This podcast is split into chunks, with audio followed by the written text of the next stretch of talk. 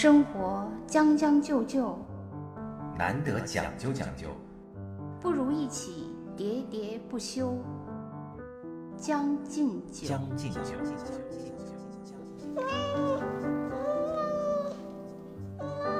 Hello，大家好，我是江山，我是兔子，欢迎收听《将进酒》。今天好像看起来要下雪了，是吧？这天气。所以应该吃饺子了。对，让人觉得很奇怪的一点是，好像不论过什么节日都要吃饺子。我小的时候啊，我记得好像就是过年才吃饺子。然后随着我们的成长呢，我记得好像在我上大学的时候，突然开始流传说冬至也要吃饺子，说不吃饺子的话会冻耳朵。哎，对呀、我记得是不是因为小的时候根本不过冬至啊？啊，对，就可能也随着咱们这个老百姓的呃物质文化生活水平越来越高，就是可能对节日也越来越重视了吧。所以呢，就过什么节呢，吃什么东西呢，就好像越来越讲究了。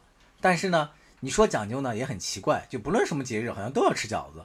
今年呢，我又听到很多人说过嗯那个立冬也要吃饺子。再仔细这么思考下去啊，好像除了呃端午节要吃粽子之外，其他的什么节日都要吃饺子了。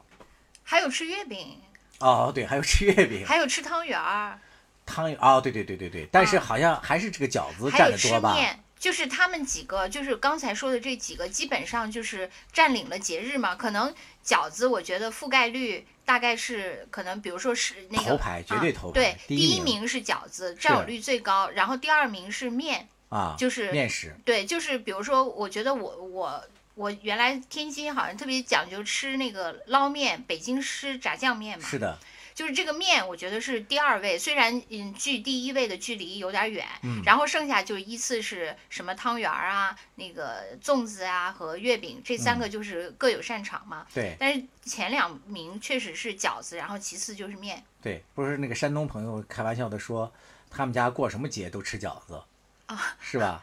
这个连七夕都要吃饺子，对，那个牛郎和织女说：“咱吃顿饺子吧。” 韭菜馅儿的，其实我觉得可能是因为啊，就是那、第一呢，就是可能北方呃以前这个饮食确实相对来说比南方要匮乏一些，嗯，可能它那个饺子就是算是一种比较常见又比较共识，大家都会做，同时还有一些美好寓意的，因此它集了众多优点于一身，对所以就成为大家的首选。就是这个饺子可能啊，就是在旧社会生活不好的这个物质匮乏的年代，还是代表了人们对美食的一种向往。你看，听咱们这个谚语里头经常有一些话说啊，谁家过年还不吃顿饺子呀？还有那个舒服不过躺着，好吃不过饺子，是吧？都反映了这个，尤其是北方的这个老百姓对饺子的喜爱。可能在那个年代啊，比较穷苦的年代，还真的是只有过年的时候才能吃饺子，所以在那个时候呢，饺子就等同于美食了。可能是是不是因为就是呃，第一就是好像据说当年能吃到白面就已经比啊，精啊面嘛，对精精米就比较那个就是珍贵了，所以可能平时吃的那些面可能不能包饺子，是不是有这个问题？嗯就只有白面才能包，而且呢，它的馅儿呢又是等于集中了多种的食材，是这个就是已经是很丰富了。对啊，有荤有素嘛。啊，就是很丰富了，然后再加上这个就是很珍贵的面，所以它等于是呃集各种精华于一身。对因此至少在呃当年是一个就是好的象征，只有过年才吃。另外，它本身还又演化出什么团圆啊，什么这而且这个饺子在过年吃，嗯不是还有一种文化上的解释，就是说它这个阴同交子嘛，是吧？啊就是在这个两年之交的这个时候，或者说节气之交的时嗯候，交子有这个谐音之意，嗯，所以说这个饺子就成了过节的首选了。但我觉得过年可以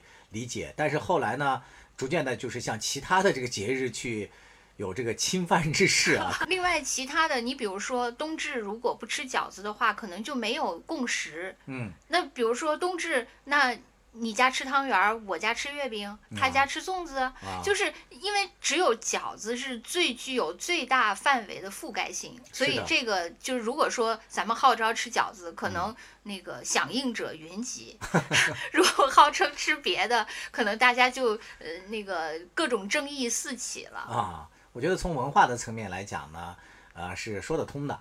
呃，但是从食物的多样性上来讲啊，老吃饺子也有点烦。可能啊，我想我想象啊，就是随着这个文化的发展，随着咱们生活的进一步的提高，以后看能不能在其他的节日啊，咱们二十四个节气呢，能不能多搞一些不同的东西出来？这个吃起来还挺有意思的。就是可能没有共识嘛。另外啊就是说，饺子本身其实也挺缺乏共识的。就比如说，我发现啊，就是南南方人是不是就不太认同？呃，南方其实也吃饺子，但嗯是他们的那个饺子呢，就首先他们是很少自己包饺子的，一般都是买那个速冻饺子来做。而且呢，做的过程中，我发现到很多地方都是这样，呃，浙江是这样，然后江西也是这样，呃，基本更难可能更是这样。他们认为饺子叫水饺嘛。啊，是啊，所以他们那个煮完了都是带着汤啊，一起送上来，另甚至那个汤里面还要加一些菜佐料，什么虾皮啊、紫菜啊。那那就又跟馄饨就是不是他们有些就是这样，水饺也是这样的。因为他，你要是说，哎，我们都是把那个捞出来吃的，啊他们就说这不是叫水饺吗？怎么能 没有这个啊？水呢对，就是这样。因为我这次去庐山的时候，啊那个也是那个他们早上给我们做早饭，就啊是端上来一盆 水饺，然后我提出意见，他们就才认识到，其实，在们真的是北方人吃起来这个饺子，如果被水泡时间太长了，是不够筋道了。是，但是他们就认为这是必然，就是在这个事情上，南北都难难道他们除了水饺还有汉饺吗？汉饺，其实他们味道的饺。啊、他们喜欢就是一个是那个馄饨。嗯啊，就是比较喜欢吃个，相对来说饺子更喜欢吃馄饨，呃对，就是抄手有的什么是的另外呢，他们还喜欢在那个面里面加上那个馄饨那种，也也喜欢云吞面嘛。对，那个是他们比较喜欢吃的。嗯另外就是说，如果比如说我在那个广东、呃香港这边儿吃，嗯就生活了一段时间，我发现确实就像那个很多网友说的，他们其实逢年过节必吃的不是饺子，而是嗯鸡。啊，鸡好像是他们那边最常见的一种东几包西。给包鸡，对，确实是这样，就是各种鸡，而且他们也特别喜欢吃那个白斩鸡嘛。啊，对，哎呀，说的我都流口水了，白斩鸡好吃呀。嗯，他们那哎，能不边的能这个文化大融有还有合一下沙？沙姜鸡哎，我说的就是这个，不要老以北方为主好吗？就比如说二十四节气，咱们冬至以后啊，冬至就是吃饺子怕冻耳朵，也说得过去啊。以后比如说立冬，能不能咱们吃鸡呀、让这个广东人、广东文化也普及一下中华大地啊？就是因为没有共识嘛，还是还是因为没有共识，还有祖国太辽阔了嘛，嗯对吧？祖国太辽阔，我经常在吃的时候，我就在想，你比如说我们那个新疆老家那些维吾尔族、哈萨克族同胞。他们这个冬至不吃饺子，那吃点啥呀？是不是？能不能让他们的食物都没有冬至这个过冬至的习惯啊？对，是没有。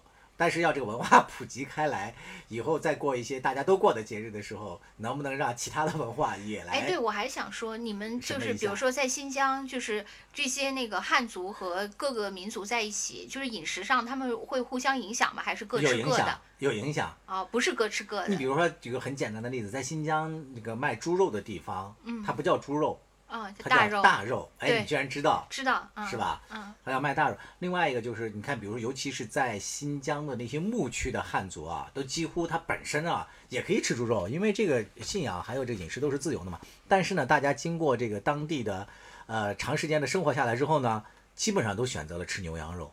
嗯他们就说，呃，包括我二姐夫，他就觉得猪肉有一股腥味儿。对，是我我当时在伊朗不是生活了两年多嘛，嗯当时我们那些住在伊朗的这些中国人，他们也都说，就是一个是呢，就是觉得就是吃久了，呃。牛羊肉以后就会觉得吃猪肉对就啊、有有点那个就像咱们闻那牛羊肉有一股膻味儿是一因。为他们认为就是后，其实他们就最后我们在当地就被同化了嘛。啊他们就是他们的理论就是说，因为猪是吃杂食的嘛，脏嘛，啊，就觉得不不像那些吃草的。另外呢，就是可能当年，因为我去伊朗是好多年前，那个时候我觉得国内的那个羊肉确实是挺膻的。对。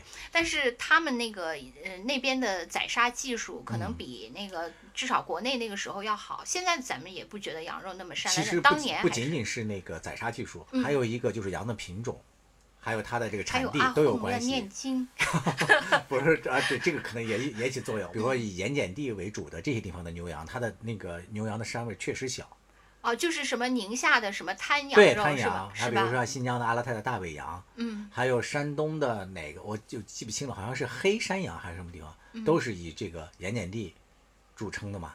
它这个牛羊就是长时间它舔食这个盐碱啊之后，它的牛羊，它就自动排酸了，是吧？对对对，是不它是说就不够膻了？是吧？不是说总是说那个 肉要排酸了，是是不是因为这个对它自动排酸、自我排酸了啊，？活着就排酸了。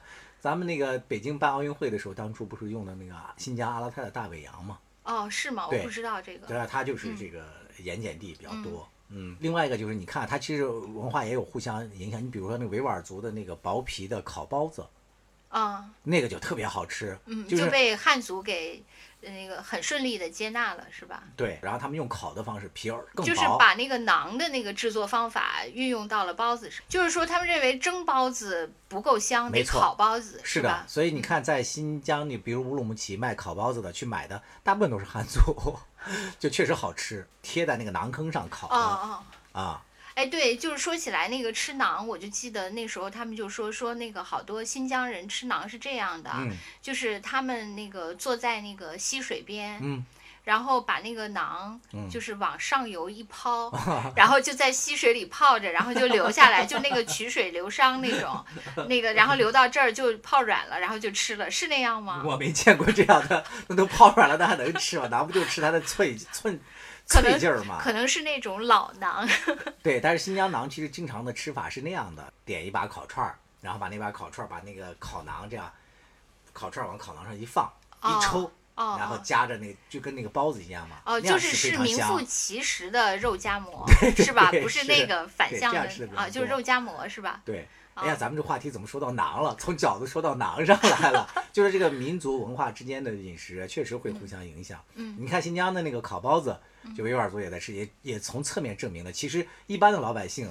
对这个面里头有这个肉食或者是有这个素馅儿的，还是比较容易接受的，对吧？嗯不同的文化都有对了嗯这个有了接有了喜喜好。你好，我是中央广播电视总台主持人李志。听听老歌，好好生活；听听老友，聊聊生活。欢迎收听我的两位老友江山和兔子为您带来的生活脱口秀节目《将进酒》，将就日子，讲究活法。我觉得好像，呃，怎么说，就是汉族比较爱吃菜，嗯，我觉得相对来说可能是因为肉少吧，历史上。可能是，但是我感觉就是，比如说我原来在伊朗的时候，我感觉他们比较喜欢吃的是面、米和肉，嗯就是纯的，嗯，蔬菜吃的很少。比如说他们那边，我当时在伊朗的时候，一个是呃馕嘛，就是伊朗它那个呃国家补贴，其实它也有那种补贴的性质，啊就国家补贴就是补贴的只有几种东西，其中有一种就是馕。嗯然后还有就是类似于什么糖这一类的，就最基本的。啊，然后所以呢这属，于政府部门控制这个价格。对，它就是有几个那个烤馕的这种，比如说你你居住在这附近，一定在你附近有几个就是烤馕和卖馕的那那种小店儿。啊，然后我忘了，大概是下午四点多，我已经不太记得了。然后就大家都去那个店去排队，然后他就烤完了，就是大家非常非常便宜，可能就相当于比如说用咱们人民币来说就几分钱，哦他就因为它是补贴的嘛，就你就会看到很多人就就扛着那个馕就走了，就非常巨大的那些馕就就回家了。嗯然后政府给这些那个馕坑的主人补对对补贴啊，对，就是这个是他们最常吃的。我我就想问，就是说。跟那个新疆的吃的一样不一样？他们最主要的是馕，然后还有一种就是那个呃，就长粒的那个米饭，嗯上面撒上那个藏红花的汁，啊底下埋一块黄油，是啊他们特别典型的、啊这个这个呃那个新疆的维吾尔族，他是有这个抓饭，和这个有哦点类似。嗯当然，还有抓饭里面也是这个油、胡萝卜、洋葱和这个羊肉。哦，他没有，他就是米饭。然后哦，呃，他们特别喜欢那个，就是因为藏红花是伊朗的特产。伊朗就是有两个比较主要的特产，一个是嗯藏红花，一个是开心果。嗯，就当时那个伊朗有一个特别著名哎，的，新疆的维吾尔族也那个开心果也特别多是吧？啊，是，就是尤其是这个无花果干儿。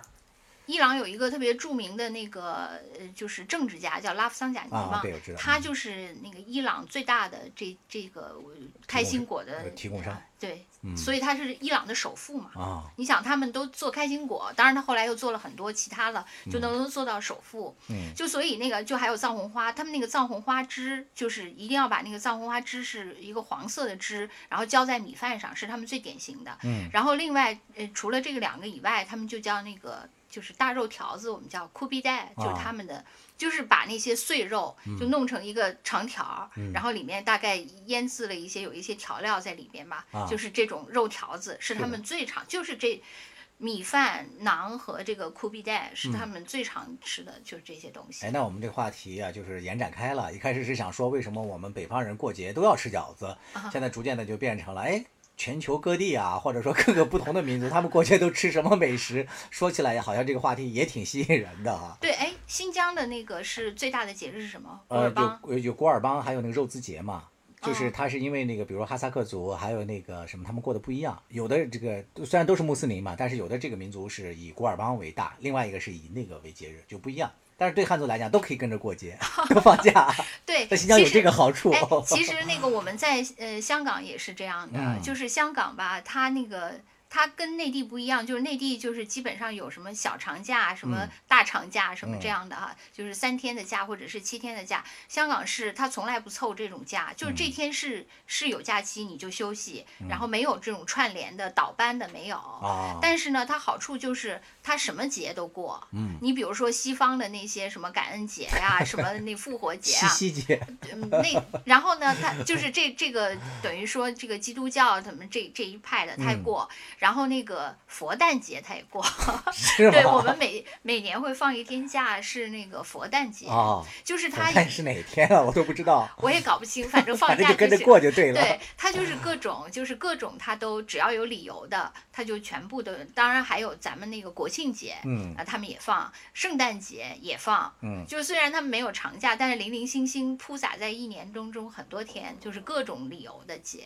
啊啊，就是你新疆人，他们比如说过这个肉孜或者古尔邦节的时候啊，嗯呃，我们一般会去朋友家去，就相当于咱们过年去拜年一样嘛，去家里做客，就是他们也很那个热情的邀请大家去家里嘛。嗯然后首先是奶茶，他们自己熬的奶茶就非常喝。我直到现在我都不太容易能接受甜味儿的奶茶，就是跟因为他们是咸味儿对，是吧？尤其是呃对，尤其是他们那个熬煮的奶茶呢，其实嗯，我不知道那个两个词怎么写的，叫迷心茶，是不是把你的心迷了还是怎么样？因为那个茶就是很兴奋嘛，你喝完了之后确实会睡不着觉。就是这个牧区里面奶茶其实就是熬出来的，哦哦就是个牛奶和这个茶熬的嘛，当然也要加水，它熬的时间很长哎，最后给你的那个表面一层奶皮子，就是那个其实就是那个油脂嘛，然后哎，对，我看那个网上还有卖那个奶皮的，啊，是还有那个奶疙瘩。对对，它是它是专门把那个奶皮给呃那个风干了还是烤干了，就是好像就风干啊，就是专门卖那个奶皮的，啊是的吧有有卖？而且我发现好像呃，其实内蒙也是如果再这样的分离，里面还有什么酥油嘛，都是从那个奶制品里对，提就是提取出来的。那个我有一个内蒙的朋友给我寄了一些那个奶茶，也啊都是咸的啊是的啊是的那对个。然后另外那个内蒙奶茶好像还要掺一些什么米粒儿啥的。另外那个内蒙的那个，就是他们还有，就刚才咱们说了节庆吃的，他们也有月饼，但他们那个月饼是就是你刚才说的这些奶酪馅儿的月饼，对，好像也很好吃。好像据说嗯蒙古族是不是不过那个啥呀？中秋节呀？不过中秋节可能他们就是日常的一种食品吧，啊就是是就是奶酪馅儿的饼，啊！可能是这样。刚才说的伊朗人，他们过节吃的食物是什么呢？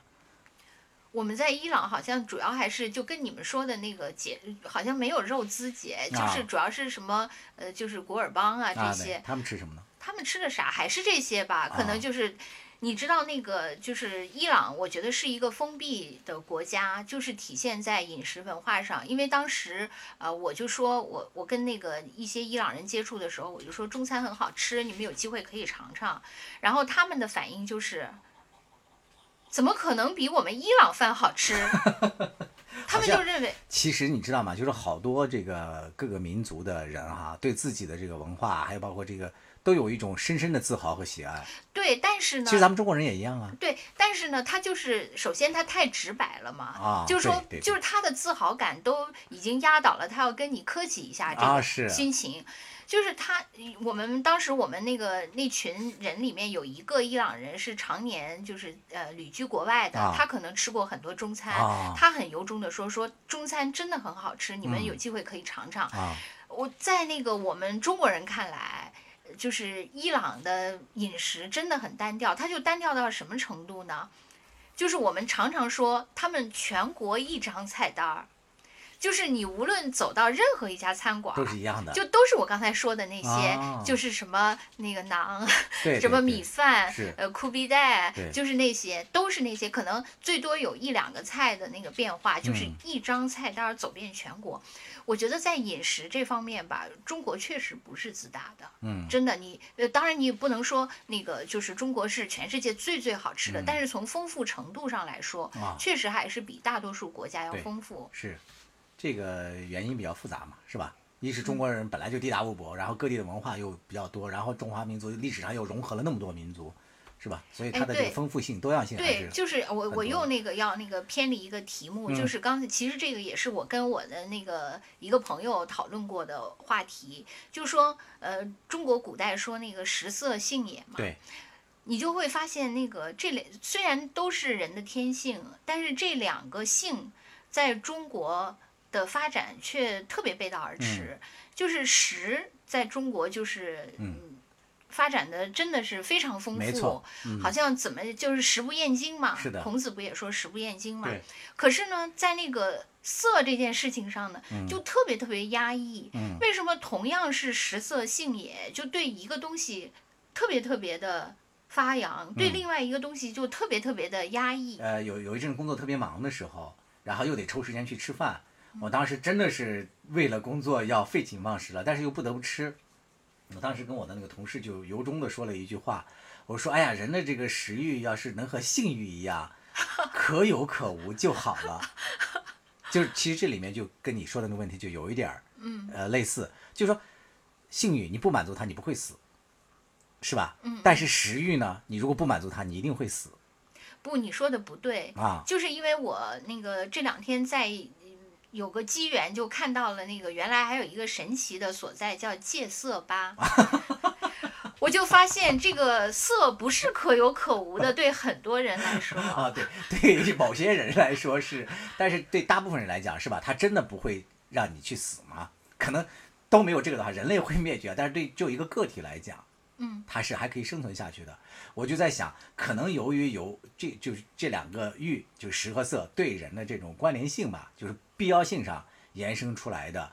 就是关于这个食欲，那既然我们不能对抗，那就是我们不如那就去躺平。对躺平，然后去创造，去去发挥，去怎样吧？就是对劳苦大众来讲，是不是那个？另外还有一个就是用现在的那个来说，就是说你呃极大的发挥这个食，这个还可以拉动消费，带动经济。第二个也可以啊，第二个更可以啊，我但是那个频次可能没有第一个频次。高吧如果放高频消费还是但是单单价率可以 单价高啊，客单价高。客单价高啊。但是你想，确实是，我觉得就是这个确实是一个原因嘛，因为你吃，你确实你只要醒着，你可以不停的吃，这个高频消费 就那个翻翻单翻台很高，但是这个你确实不能醒着的时候一直是吧，一直消费色，这个可能还有点那个力有不逮，当然也会也许会又会拉动吃，因为太累了，所以就但你说的这个经历的这个跟我说的那个也差不多嘛，就是因为你不满足那个第二个，是吧？也也没问题。你第一个是不得不满足，所以需求就很大嘛。对，另外可能还有就是说色的这件事情太复杂，嗯，因为它就是比如说它首先是对家庭或者婚姻有有一种冲击嘛，而家庭和婚姻又牵涉到就是婚姻存在或者血缘存在的，就是因为它要保证你这个血缘的传承和财产的传承，嗯，所以如果你那个在色的问题上关联的事对你就会呃就冲击到原来的这个什么血缘传承。呃，财产继承的这个问题，嗯所以这个事儿就复杂了，嗯不像吃这件事情是如此的单纯和酣畅，是吧我？觉得这个题跑的可以，就就是感觉一下子升华了我们这个探讨的逼格。那再回到饺子吧。各位好，我是中央广播电视总台主持人沈听。面对快节奏、高强度的工作生活，是要放松心态、将就应付，还是努力讲究、全力以赴？每个人都会做出自己不同的选择。就好像法国作家加缪所说的那样：“Life is a sum of choices。”人生就是由无数个选择组成的。到底是选择将就还是讲究？欢迎收听江山和兔子为大家带来的生活脱口秀节目《将进酒》，每周一、周四准时更新。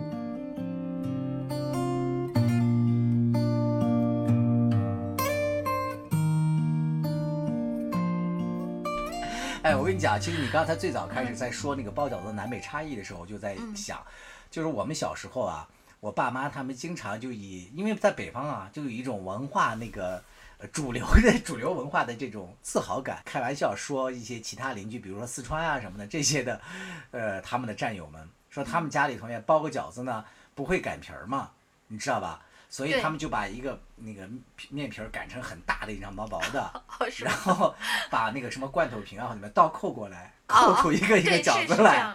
对，然后在他们看起来，这简直是太可笑了。实际上，我觉得这没有什么。现在我回想起来，我觉得啊人家可能会做的很多，我们北方人也不会。其实作为一个北方人，我觉得那个包饺子还是有门槛儿的，嗯就跟你说的不一样。虽然呃，咱们曾经安利过绞肉机可以解决这个馅儿的问题，嗯但是实际上对于一个不会的人来说，比如我，嗯我觉得包饺子其实还是有很多那个难题要解决的。首先，我觉得和面这件事情，嗯我是不行的。啊，呃，我就是和面机呃，对，和面机呃可以，和面嗯机这个可以替代，但是还有就是那个呃这个配比的问题，啊，又不会加水和什么对，还有不会擀皮儿的问题。啊，我这个擀皮儿机那就直接买饺子皮儿就完了，是吧？我我曾经试过直接买饺子皮儿这个问题，但是确实那个饺子皮儿特别的生硬，就是确实是跟擀出来的你买的那个擀皮的那个和自己的完全不一样，差差。对，就是嗯这个是特别不一样。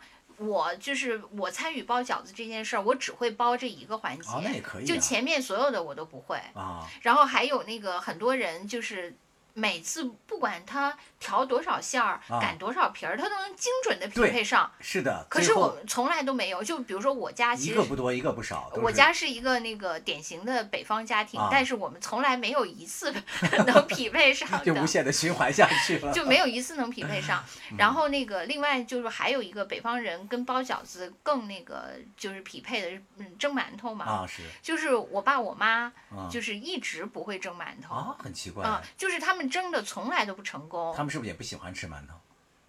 也可以接受吧，但啊是那个就是也也可以吃，也没有不喜欢吃，但是就是无论如何蒸不成功。啊，后来我妈经常说的就是，呃，我爸那个前几年，嗯就是有一天那个终于特别兴奋的跟他说，我会蒸馒头，因为他终于成功了有哎一次然后我妈就说，你看你爸七十多岁了才第一次会蒸馒头。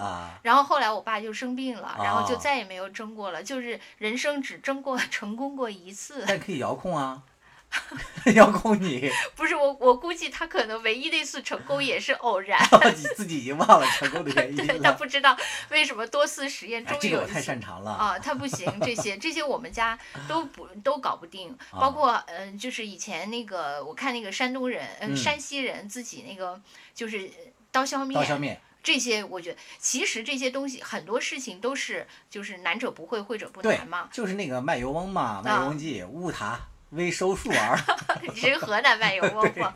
是的，我我确实是不行，就是由于我爸和我妈他们就是在这些事情上屡屡失败，嗯，就是给我形成了一种心理的那个壁垒，就是这些啊东西真的很很难，其实都很简单。尤其是我跟你讲那，现在不是有了这个短视频嘛？嗯。你随便，我现在发现啊，就是搜索什么技巧或怎么样的，我第一打开的既不是百度，嗯原来我还要去知乎嘛，我现在都不爱去这些地方了，就是抖音，啊，也不是下厨房，嗯嗯。因为那个下厨房还要看图文，还有那个不够形象直观嘛，你就打开抖音，嗯。你任何搜索搜索一个东西，马上出来了好多，你可以根据它的点击，还有底下的互动评论，嗯。可以看出来哪个更可取。但是我想说我还想说一点啊，嗯。我觉得这个呢，就是有一点像那个呃，就是导航，地图嗯导航一样。就是我妈现在吧，做饭呢，就是必须要看这些。啊，她，你想，她做了一辈子饭，她现在突然变成只要不看这些，他就完全不不会了。对对对对对，我外甥就把这个形象的比喻成叫抄作业，所以我，我我就是自己写作业已经不会了，必须得抄别人。所以我就认为跟那个开车的时候用导航一样。啊，其实如果不用有有导航依，赖性了。。对你不用导航，你已经不会开车了。所以现在好多人开玩笑嘛，就是说现在家里头那个做饭呢，就是没有油或者是没气了都可以，你可以用电磁炉嘛，但是没有网络就不行了，不会抄作业了，上不了网了。而且那个就是，比如说，比如说我妈经常做的那些，比如说经常那个做面包嘛，嗯她永远要把那个他的那个配比写下来，啊，呃，那个放在手机上，然后每次把手机放在边上才能 不做，然就会忘。对，不然他就不会了。就啊所以你说是不但是是？但是你妈妈做的那个都挺好吃的。但是不是跟用导航是一个道理？啊对呀、是因为你你用导航开的也挺顺，但不会导不用导航，你出门马上就不知道怎么走了。对对，真的是形成依赖了。所以你说这个东西到底是让人更会了呢，还是更不会了呢？又跑题了。关于饺子的这个事儿，我觉得还想跟大家去说的是啊，就是包饺子确实能带动气氛，嗯，是吧？我觉得这个也是饺子之所以能能那么流行的一个很重要的原因。嗯就一家人，就你刚才讲嘛，你只会包饺子，那其他人有人会擀皮儿，有人会调馅儿，是吧？有人会捣蒜泥做小菜，最后就凑成了一桌完整的这个哎，但是。但是我又是我永远是一个好像扫兴的人。啊，我其实每次吧，就是在我家吃饺子哈，就是都挺痛苦的。第一啊、第一我就跟你说那个过程，就是、呃和面不是很会和，擀皮儿就是只能靠我爸，如果我爸啊不在家，那就没法擀。然后那个我是可以参与包这个事情，但是永远最后那个馅儿和面是不匹配的。啊就是永远要剩一一边，反正每次剩的都不一样，这个是一个问题。然后最主要的是，就是忙了很久，然后最后呢，只吃一个菜，就是饺子。其实你会发现，你搞了一上午，最后吃的好像很单调，而且它不光是这顿只有饺子。由于包的太多，晚上 也只吃饺子，我就觉得晚上就改成煎饺了。我就觉得一天好绝望啊！就是啊我反而是吃饺子这一天，我觉得吃的最不好。嗯。我反而有这个感觉。所以我觉得吃饺子这个事儿啊，还是大家庭啊，就是感觉好像更更那个合适，一堆人凑在一起啊，热热闹闹的，然后包一顿一顿吃完完事儿。对，还有就是还有北，我可能是一个呃生在北方的南方人吧，可能是。嗯你比如说很多人北方人特别津津乐道的，就包括你说的饺子，嗯还有咱们有一个同事特别喜，我包括我们他也天津人嘛，他喜欢吃的就是那个捞面。啊就天津人特别喜欢吃那个面，然后他们叫菜码嘛，啊对对对就是搞一点什么，就是跟那个炸酱面有点对像嘛，什么黄瓜丝啊，什么胡萝卜丝，对对对，对，那个对我来说是最那个不好吃的，啊 不是不光是那个那个麻烦，是不好吃。我就记得小的时候，我奶奶，我跟你说过吧，我奶奶只要一做那个面条，我就坐在小板凳上掉眼泪，啊天哪！因为我想。为什么又让我吃我最不喜欢吃的？这个是我童年阴影。哎，对我，我再说一个那个嗯段子，作为那个咱们今天的结尾啊。ending 嗯啊我想我现在说两句，大家你再你再 ending，是因为吃饺子这个事儿呢，呃，虽然是大家其乐融融啊，但是在一起的时候啊，还有两点要注意。第一个就是说，在节庆这个吃饺的时候啊，就是尤其是饺子的时候啊，大家要注意一下，尽量不要吃酸菜馅儿的，因为从文化的角度来讲，吃了之后就会变得穷酸。那东北怎么办呢？就过年那天吃韭菜鸡蛋的，还还有另外一点就是说，吃饺子的时候说话啊，就是一定要谨慎小心，因为吃饺子是热闹的事情呢。就是我印象中小的时候，就是我爸有一次过年的时候，就是大年初一第一顿饺子嘛，我爸在煮的时候就说：“哎呀，这个饺子我一去了我就说的说的不对，我爸把那个饺子有个饺子给煮破了。”然后我爸赶紧说：“哎，这个饺子煮正了。”我就说：“这不是破了吗？” 我爸就很不开心。另外一个，我爸开始承诺说，成了饺子了，说：“哎呀，希望咱们家今年什么红红火火好丰收。”我说：“哼，不那个赔什么什么钱就不错了。”一顿暴打，你就是那以后一定要个小心。皇帝新装的小孩儿。好，这两点我提醒大家了，你啊说吧。我我说的是一个，我想起来，我有一个同事，他就跟我说，他有一次做手术，呃，是半就局麻的手术，然后这个局麻的手术的过程呢，大概长达三个小时。而且呢，他那个局麻是一个微创手术嘛，就是不停的就是给他呃，比如说扎一针，然后就要停一会儿，让那个药效进入。嗯所以停的时候呢，就是他前后可能扎了一二十针吧，然后每扎一针就要停一阵儿，停一阵儿的时候，医生就开始闲聊。然后呢，他们聊的那个主题呢，就是晚上吃什么。哦，然后结果就就一直聊晚上吃什么，扎完这意见统一不起来。对，就扎完一针以后，他们就聊晚上吃什么。然后一会儿那个扎完第二针还聊同一个话题，啊，然后我这个被那个局麻的这个同事就就是觉得一会儿醒一会儿，他他完全能听得见嘛，就想你们这些人也太无聊了，总谈这个话题，就每一针都谈一遍晚上吃什么。然后好在最后终于有结论了，就是吃饺子。吃饺子之后呢，那个事情并没有完，他们下一步就讨论吃吃什什么馅儿馅儿的是，然后又讨论了很久，然后他也觉得特别无聊，然后我就问他，我说当时我说那个您那个当时麻醉了以后还能说话吗？他说能，我说那你有没有参加讨论啊？他说我没忍住，我还是参加了讨论。他说了什么？啊，他说我给你们推荐黄瓜虾仁馅儿的，还挺哎鲜的。对，这个真的不错。然后那个他说医生们都震惊了，这病人居然开口说话，对，来点狠的。所以这个也证明了饺子确实是深入人心，都深入到生活上。日子。出包浆。你在将就的活着，总有讲究的念想。将进酒，不打烊。